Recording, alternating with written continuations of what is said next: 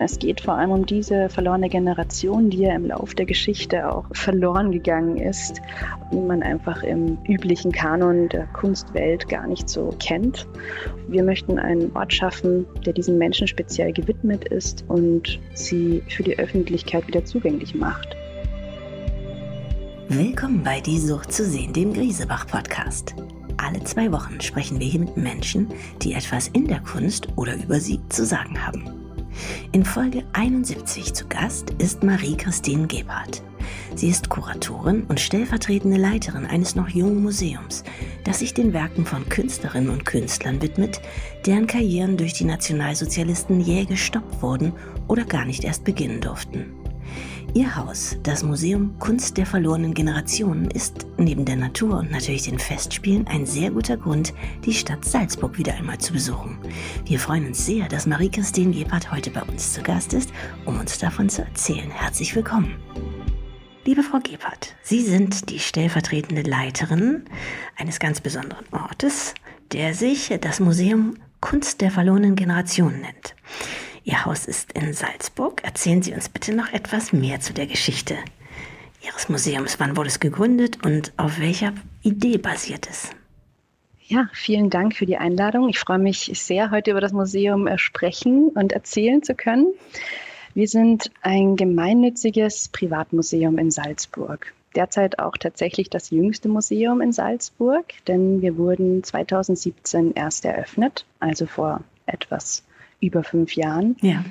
Und das ganze Museum basiert auf der Privatsammlung von Herrn Professor Dr. Heinz R. Böhme, also auf seiner privaten Sammlung, der der Museumsgründer ist und auch der heutige Leiter des Museums. Und von Haus aus, glaube ich, Mediziner, oder? Genau, richtig, von Haus aus Mediziner und hat sich dann, ähm, nachdem er in Pension gegangen ist, vor allem mit der Kunst auseinandergesetzt, mit seiner großen Leidenschaft und ist dann so auf das Thema verlorene Generation gekommen und hatte da eben diese ganz besondere Idee, dazu ein Museum zu eröffnen. Also es geht vor allem um diese speziellen Künstler und Künstlerinnen dieser Zeit.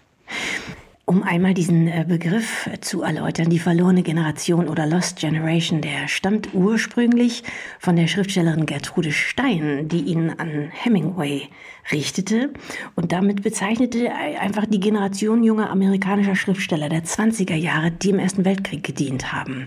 Jetzt hat Hannah Arendt, glaube ich, den Begriff noch ein bisschen erweitert, im Grunde auf alle anderen jungen Menschen auch, die im Krieg gedient hatten. Und dann kommt ein Kunsthistoriker, der den Begriff auf die Kunst erweitert hat. Das können genau. Sie sicher viel besser erklären als ich. Richtig.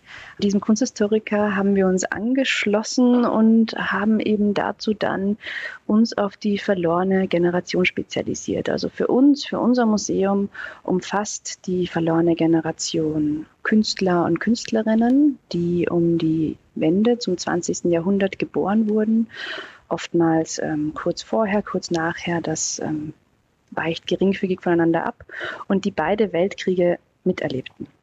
Also es geht bei uns um die jüngere Generation der Moderne.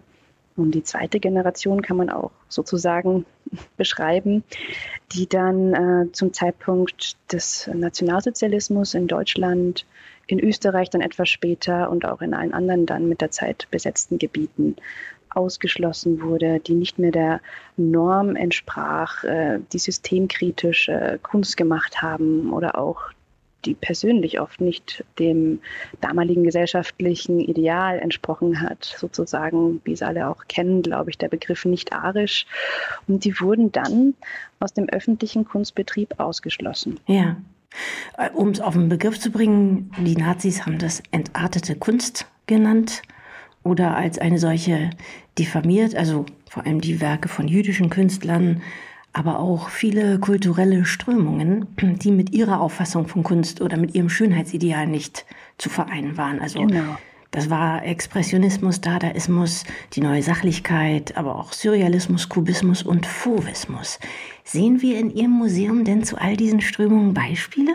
Ja, also wir haben eine sehr vielfältige Sammlung, die wirklich ähm, die verschiedenen Stile dieser Zeit auch wunderbar abbildet, mhm. einen Querschnitt bildet und auch die verschiedenen Charaktere und äh, Lebenssituationen dieser Zeit auch gleichzeitig beschreibt. Also wir haben auch zum Beispiel sehr viele im Vergleich zu anderen Museen, die sich auf die Moderne spezialisiert haben, Künstlerinnen, weibliche ja. Kunstschaffende aber auch viele, die eben, wie Sie schon sagten, jüdische Abstammung waren, aber auch zum großen Teil, die stilistisch nicht in die Zeit gepasst haben, deren Stil nicht mehr erwünscht war, die sich auch oft persönlich mit dem Regime nicht einverstanden gefühlt haben, die vielleicht nicht der Partei beitreten wollten. Also es ist wirklich ein bunter Querschnitt der Gesellschaft der 1920er Jahre bis hin dann eben zu den späteren Zeiten auch. Es gibt ja auch einen inhaltlichen Zusammenhang zwischen der Stadt Salzburg und der eben sogenannten entarteten Kunst.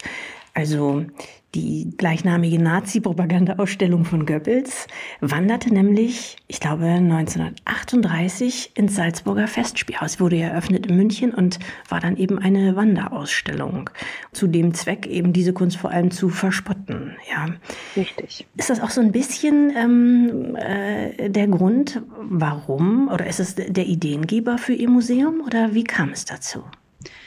Tatsächlich hat jetzt diese Ausstellung speziell nicht sehr viel mit unserem Museum zu tun als Anlass. Eigentlich war es viel mehr die private Initiative von Herrn äh, Professor Böhme, der ja äh, also in Salzburg ansässig ist, der hier lebt und sich gedacht hat, hier würde so ein Museum gut hinpassen. Mhm. Also das liegt vor allem auch an seinem Lebensmittelpunkt, den er hier hat, an der Kunst, die er dann hier öffentlich zugänglich machen wollte durch ja. das Museum. Wie viele Werke umfasst denn die Sammlung Ihres Museums? Unsere Sammlung umfasst äh, aktuell rund 600 Werke. Sie wird aber auch kontinuierlich erweitert. Und das ist äh, das Besondere in unserem Museum. Also es ist auch eine Art Entdeckungsmuseum. Wir suchen permanent Gemälde, und äh, Kunstwerke, die eben noch unbekannt sind, die verloren geglaubt sind und die unter diese verlorene Generation fallen und ja. die es noch zu entdecken gibt. Also Sie suchen explizit nach noch unerforschten oder eben unbekannten Künstlern und Künstlerinnen und Werken, um die sozusagen in den, in den ähm, kunstgeschichtlichen Kanon einzugliedern.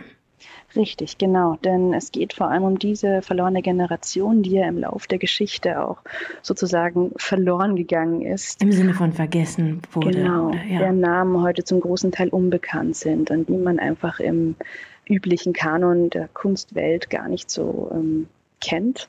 Und das ist unsere Idee. Wir möchten einen Ort schaffen, der diesen Menschen speziell gewidmet ist und sie äh, sucht, sammelt, erforscht bewahrt und auch natürlich ganz wichtig für die Öffentlichkeit wieder zugänglich macht. Ja. Zum großen Teil auch überhaupt zum ersten Mal wieder seit dieser Zeit.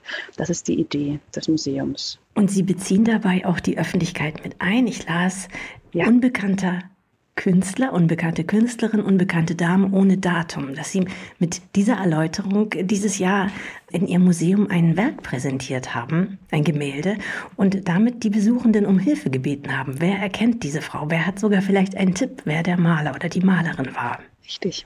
Hat sich da jemand gemeldet? Ja, tatsächlich Ach. hat sich schon jemand gemeldet und ähm, was war das für ein Gemälde zunächst mal? Also es geht hier um ein äh, Gemälde aus unserer aktuellen Ausstellung Beyond Beckmann. Mhm. Die widmet sich der heute weitgehend vergessenen Meisterklasse von Max Beckmann, einem der großen Künstler der Kunst der Moderne. Und der hatte ab 1925 eine, eine Meisterklasse in Frankfurt am Main, die er geleitet hat. Ja. Und da waren viele junge Künstler mit dabei und haben bei ihm gelernt, bei ihm studiert. Und genau das äh, ist auch der Punkt, diese jungen Künstler waren eben auch Teil dieser verlorenen Generation, da sie auch die jüngere, nachfolgende Generation des 20. Jahrhunderts bildeten. Mhm.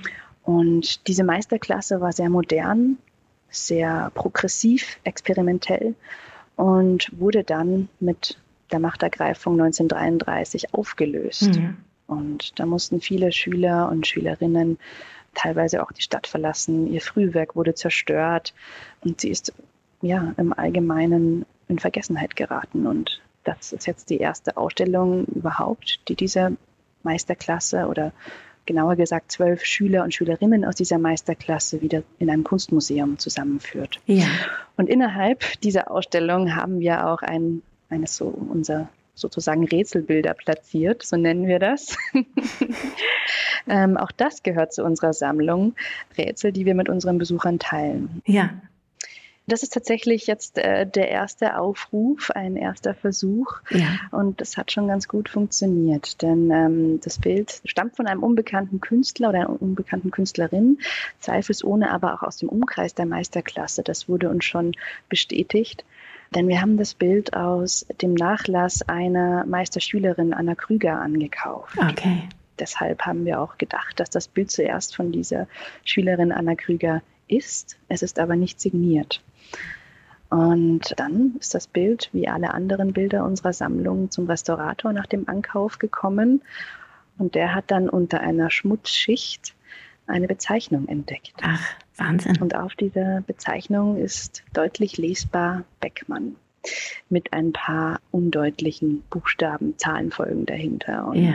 wir haben natürlich uns dann riesig gefreut, eine solche Entdeckung zu machen und gleich mal geforscht und sämtliche Stellen natürlich kontaktiert. Es konnte bisher noch nicht bestätigt werden, dass es sich um einen wirklichen Beckmann handelt, aber es ist sicher, dass es auch wegen dieser Bezeichnung letztlich aus seiner Meisterklasse stammt ja.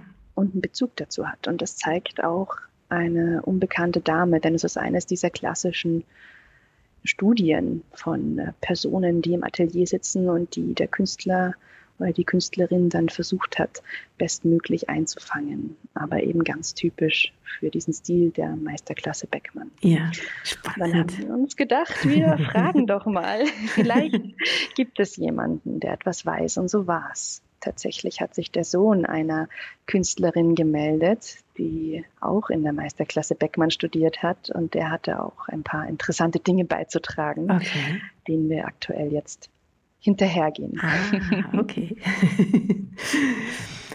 Seit 1920 finden ja bekanntlich jeden Sommer bei Ihnen in Salzburg im Juli und August die Salzburger Festspiele statt.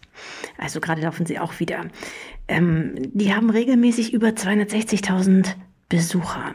Das heißt ja eigentlich, ihre Stadt verdreifacht sich in diesen Wochen. Spült dieses, dieses Festival, diese Festspiele Ihnen denn Besucher zu? Ja, absolut. Also die Sommermonate in Salzburg, die sind wirklich auch unsere absolute Hochsaison im Museum. Ja. Besonders natürlich während der Festspielzeit, da die Stadt ja wirklich voll ist, voller Menschen, die entweder einfach so in die Stadt reisen oder auch die sich speziell für Kunst und Kultur interessieren und eben zu diesem Festspielpublikum zählen. Da haben wir schon einen sehr, sehr hohen Besucherzugang. Ja. Stimmt es denn, dass der Professor Böhme manchmal im Museum anzutreffen ist? Ja, das stimmt. Las Tatsächlich. Auf ihrer Website, glaube ich. ja, er ist sogar regelmäßig im Museum ja. und ähm, steht auch gern für Anfragen zur Verfügung. Ach ja. Äh, für persönliche. Also muss man Glück haben wenn man Glück hat, spezielle ja. Zeiten. Dann äh, bekommt man ihn zu Gesicht und auch äh, ja kann man auch gern mal ein paar Fragen stellen und mit ihm sprechen. Ja. Er hält sich natürlich aus dem regulären Besucherbetrieb inzwischen heraus, aber er ist immer noch ähm, natürlich fleißig am Sammeln. Wie kam er eigentlich dazu? Zu diesem speziellen Thema der verlorenen Generation gibt es natürlich auch eine Geschichte, wie zu allem bei uns im Museum. Ja. Er hat schon immer gesammelt und sagt auch selbst, er hat äh, schon immer von Geschirr über einzelne Antiquitätenstücke, Kunstwerke, Verschiedenes über den Lauf seines Lebens zusammengetragen und ist dann erst später so weit gewesen, dass er wirklich diese besondere thematisch auch definierte Sammlung entwickelt hat. Und das hat alles angefangen mit einem Künstler, der erste Künstler unserer Sammlung, Ludwig Jonas. Und er selbst erzählt dann immer, wenn er danach gefragt wird, dass er diesen Künstler bei einer Ausstellung in Berlin zum ersten Mal gesehen hat und dann aufmerksam geworden ist okay. auf äh, seinen unterbrochenen, durchbrochenen Lebenslauf und fasziniert war von dieser Schönheit seiner Bilder, von der ausgesprochen hohen Qualität, aber dem Konträr gegenüber dann diesen absolut unbekannten Namen. Denn Ludwig Jonas musste auch emigrieren. Er zum Beispiel war jüdischstämmig und ist dann 1933 aus Berlin, dort hat er seine Ausbildung gemacht, emigriert damals noch nach Palästina und ist deswegen auf unserer Seite hier Europas weitgehend unbekannt, da er auch viele Bilder mitgenommen hat. Und das war dann der Beginn der Anreiz, nach weiteren solchen Künstlern und Künstlerinnen zu suchen, die vielleicht Ähnliches erlebt haben. Ja. Zu Unrecht, kann man schon sagen, auch heute vergessen sind. Und das war der Beginn der Sammlung. Und so hat sich das dann sukzessive entwickelt über die letzten Jahre. Sucht er, suchen Sie nach speziellen Motiven ähm, oder wie gehen Sie vor? Also prinzipiell liegt unser Schwerpunkt auf Ölgemälden. Mhm. Das ist einfach unser Sammlungsschwerpunkt von 1920 bis 1945. Es gibt natürlich auch einige Werke, die früher oder auch später entstanden sind. Das hängt dann auch besonders mit der Biografie zusammen, wenn sie eine besonders wichtige Rolle haben oder vielleicht auch die einzigen Werke sind, die man heute noch vom Künstler kennt, als erhalten weiß.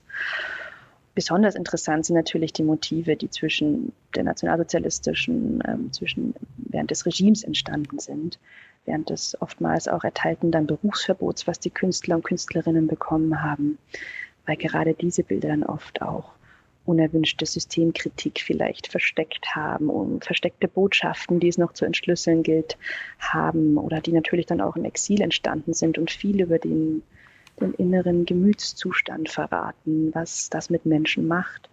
Oder auch, was ich auch persönlich sehr interessant finde, ganz unauffällige Motive, also gefällige, die nicht weiter aufgefallen sind, wie Blumenstillleben und Landschaften, die die Künstler und Künstlerinnen geschaffen haben, einfach um sich über Wasser zu halten und vielleicht ja. um trotzdem noch etwas verkaufen zu können, die aber oftmals auch trotzdem irgendwo etwas Interessantes zu entdecken geben.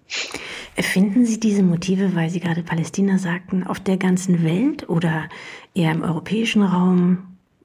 Ja, tatsächlich ähm, haben wir ein internationales Netzwerk inzwischen. Also natürlich kommen auch inzwischen sehr viele Nachlässe und Familien aus der ganzen Welt auf uns zu, weil sie ihre Werke in guten Händen haben möchten. Aber wir kaufen natürlich auch trotzdem noch an ähm, aus den verschiedensten Gegenden der Welt. Inzwischen erreichen uns aber auch zunehmend Schenkungen. Das ist wirklich was Besonderes, was ich auch noch erwähnen möchte. Eben auch zu diesem Thema kann ich eine Geschichte erzählen. Ja. Wir haben jetzt in unserer aktuellen Ausstellung zwei Werke ausgestellt, die aus einer solchen Schenkung stammen. Die hat der Maler Alfred Schwarzschild gemalt. Der war in München früher aktiv und hat sich dann zu einem bedeutenden Porträtmaler des Münchner Großbürgertums etabliert, war auch jüdischstämmig und hat sich dann aufgrund des Berufsverbots aus dem öffentlichen Kunstbetrieb zurückziehen müssen. Er durfte dann nicht mehr malen. Trotzdem wurde er aber gleichzeitig heimlich weiter beauftragt von den Nationalsozialisten, weil er einfach qualitativ wirklich sehr, sehr gut gemalt hat. Und so kam es, dass er dann eine Postkartenserie malen sollte für die Stadt München. Ach, so von offizieller Stelle wurde von er sogar offizieller weiter. Stelle sogar. Ja. Mit dem sogenannten Münchner Kindle. Das ist Ihnen vielleicht ein Begriff. Ja. Und für dieses Münchner Kindle hat er als Modell seine eigene Tochter genommen. Ah ja. Wahnsinn. Und die Tochter lebt noch. Und Ach. die Tochter haben wir ausfindig gemacht. Ach. Und die hat uns den gesamten Nachlass ihres Vaters aus Neuseeland geschickt und geschenkt. Und da sind wirklich fantastische Arbeiten dabei. Aus Neuseeland, ja, toll. Aus Neuseeland. Fantastische Arbeiten, die auch von zwei jetzt aktuell ausgestellt sind. Mit auch dieser Geschichte, die wir dann im Museum präsentieren. Das ist wahrscheinlich das nächste unheimlich Wichtige für Sie, das Narrativ jeweils, oder? Ja, absolut. Also das ist auch genau das, was äh, unser Schwerpunkt ist. Nicht nur die Kunstwerke, sondern auch die Geschichten dahinter, die sehr eng oft auch mit den Lebensläufen verbunden sind, aber die auch nochmal eine ganz andere Perspektive eröffnen, unter welchen Bedingungen ein solches Kunstwerk entstanden ist. Das fasziniert mich persönlich auch oft am allermeisten daran, dass das Bild vielleicht oftmals nicht besonders auffällig erscheint, ein wunderschönes Blumenstillleben ist, aber dass dann dahinter wirklich eine sehr, sehr berührende Geschichte auch steckt. Ja. Gibt es in Ihrem Haus äh, ein Werk, das Sie in diesem Sinne, also Sie persönlich, am meisten oder am nachhaltigsten beeindruckt? Das ist natürlich eine schwierige Frage für mich zu beantworten. Denn je mehr ich mich mit einem Werk beschäftige und mit diesen Hintergründen, desto mehr bin ich davon auch oft in Bann gezogen. Aber ich würde sagen, es ist eines solcher Rätselbilder, die ich auch gerade vorhin schon angesprochen habe, mit dem ich auch schon seit einiger Zeit zusammenarbeite, das aktuell auch ausgestellt ist und dass es auch noch zu entschlüsseln gilt. Und zwar ist das auch ein Werk eines unbekannten Künstlers, einer unbekannten Künstlerin, ist ein sehr neusachliches Bild, also schätzungsweise aus den 1920ern, das eine alte Frau in einer ärmlichen Küche zeigt. Okay. Und es ist sehr, sehr gut gemalt, schon beinahe hyperrealistisch, mhm. die so qualitativ äh, hochwertig ist, dass äh, wirklich fast kein Pinselstrich mehr zu erkennen ist. Okay. Und diese Frau sitzt frontal zum Betrachter in ihrer Küche. Man kann die Lebensumstände erahnen, in der sie lebt. Also es ist auch eine ganz klare gesellschaftliche Kritik.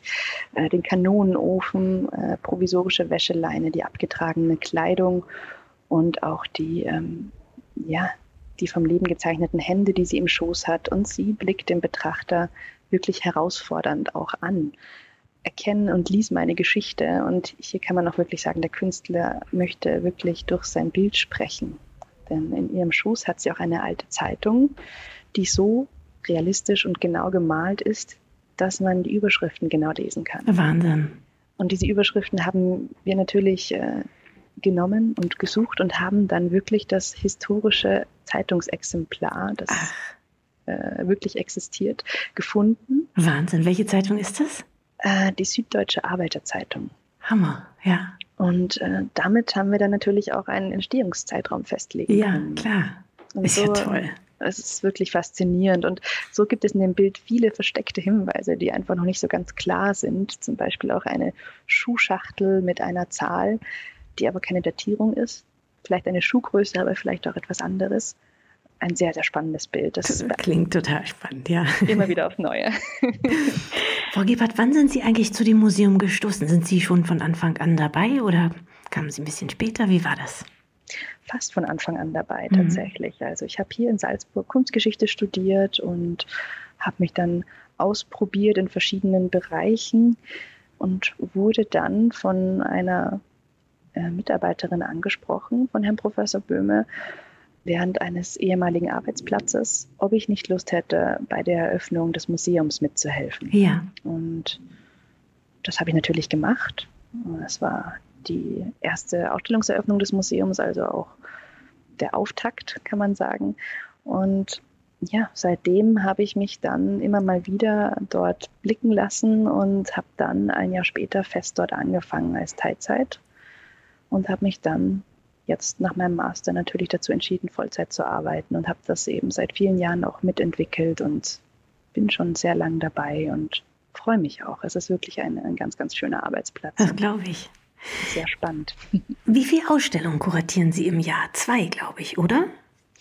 Also gemeinsam mit äh, dem Museumsteam entwickeln wir ungefähr eine Ausstellung pro Jahr. Also wir haben vielleicht um etwas auszuholen, damit angefangen, in den ersten drei Jahren eine Ausstellung pro Jahr zu machen, die die Sammlung generell vorstellt und auch insbesondere die Neuerwerbungen.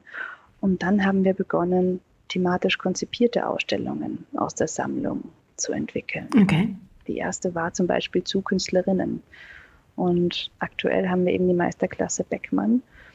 Und parallel dazu haben wir, kann man sagen, indirekt eine zweite kleine Ausstellung. Offiziell haben wir die große Themenausstellung, aber es gibt noch zwei Zusatzräume sozusagen, ja. Äh, die man dann äh, auch noch mitnehmen kann, die über die Sammlung im Generellen erzählen, die über die wichtigsten Themen der Sammlung äh, erzählen und erklären. Und dafür würden dann exemplarisch Bilder und Künstler auch gezeigt, um ein gewisses Grundwissen auch zu schaffen, um die Begriffe zu erklären, worum geht es bei uns. Ja. Obwohl Sie so eng verknüpft sind mit Ihrem Museum, muss ich Ihnen jetzt äh, zwei Fragen stellen, die in, die in eine ganz andere Richtung deuten. Die stellen wir in diesem Podcast jedem, jedem Teilnehmer, jeder Teilnehmerin. Und die erste lautet, welches ist natürlich abgesehen von Ihrem eigenen Haus Ihr Lieblingsmuseum und warum? Also, ich muss leider sagen, ich habe kein direktes Lieblingsmuseum, aber generell mag ich es sehr gern. Das ist natürlich dann auch bedingt durch meinen Arbeitsplatz. wenn Museen mit den Hintergründen und den Kontexten der Bilder arbeiten und den Geschichten dahinter und das auch über die traditionelle Stilgeschichte oder Kunstgeschichte auch hinaus, wenn Museen neue Wege gehen und neue Perspektiven eröffnen. Und deswegen ist das nächste Museum auf meiner Must-See-List, sage ich jetzt ja. mal so, die Hamburger Kunsthalle. Okay. Ähm, da finde ich, ähm, gibt es immer wieder mal sehr, sehr spannende Ausstellungen. Leider ist es denkbar weit weg von meinem Wohnort. Das stimmt. ähm, aber das würde ich. Lange Zugfahrt. Richtig, genau. Ja, ja. Und letztendlich natürlich Museum, Lieblingsmuseum ist unseres. Ja, ist, das ist ja eh klar. Ja, weil ich hier die Bilder nicht nur ansehen, sondern auch anfassen darf. Ja, klar. Und erforschen darf. Und, und Richtig. Ja. Drüber sprechen darf, wie heute. Und wenn Sie sich nun ein Kunstwerk aussuchen dürften, damit meine ich wieder nicht Ihr eigenes Museum oder nur Ihr eigenes Museum, sondern jedes auf der Welt, jedes Erdenkliche, welches wäre das? Ähm, schwierige Frage, auch sehr schwierige Frage. Oh nein. also ich habe das große Glück, auch ähm, in einem Museum arbeiten zu dürfen, wo man sich seine Lieblingsbilder sogar ins Büro hängen darf. Ja, stimmt. und wenn ich jetzt spontan antworte, dann würde ich dieses Bild nehmen, was ich jetzt gerade neben meinem Schreibtisch hängen habe. Okay. Welches ist das? Beschreiben Sie es. Es ist auch ein, ein sehr kleines, sehr feines, neusachliches Stillleben, das ich so auch in meinem gesamten, in meiner gesamten Laufbahn noch nie gesehen habe in dieser Art. Es ist ein Apfel und eine Birne, auch hyperrealistisch gemalt, sehr, sehr fein stellvertretend für Mann und Frau. Und die sind von einem Schriftband umschlungen mit Glückwünschen für das gemeinsame Leben. Es ist ein sehr persönliches Bild, das der Künstler wahrscheinlich für seine eigene Schwester gemalt hat. Okay. Also Sie wissen und, demnach, wer es ist? Ja, den Oder Künstler war? kennen wir. Mhm. Ähm, Wilhelm Dodel heißt er. Und das Besondere an dem Bild, deswegen wähle ich es auch aus, ist die Rahmung, weil ich finde, zu einem Kunstwerk gehört auch eine gute Rahmung, die es entsprechend hervorhebt. Das Bild ist nämlich als Originalwerk erhalten geblieben. Der Rahmen ist instabil, den konnte man nicht mehr verwenden. Wir haben einfach einen neuen Schaukastenrahmen rundherum genommen. So ist das Bild mit Originalrahmen im Bild drin. Ah, verstehe. Ist, sieht wirklich fantastisch aus. Ja. Und das spielt ein bisschen auch mit Geschichte und Gegenwart, kann man auch sagen. Ja, klingt gut. Frau Gebhardt, jetzt sind wir ja auch schon am Ende. Ich danke Ihnen sehr für dieses interessante und angenehme Gespräch. Ich danke Ihnen auch für die, für die Einladung und freue mich, Sie vielleicht einmal bei uns begrüßen zu können. Sehr gerne. Das war die Folge 71 von Die Sucht zu sehen. Wir bedanken uns fürs Zuhören und verabschieden uns in eine kleine Sommerpause. Ende August hören wir uns wieder. Bis dahin wünschen wir Ihnen allen einen fantastischen, unvergesslichen Sommer.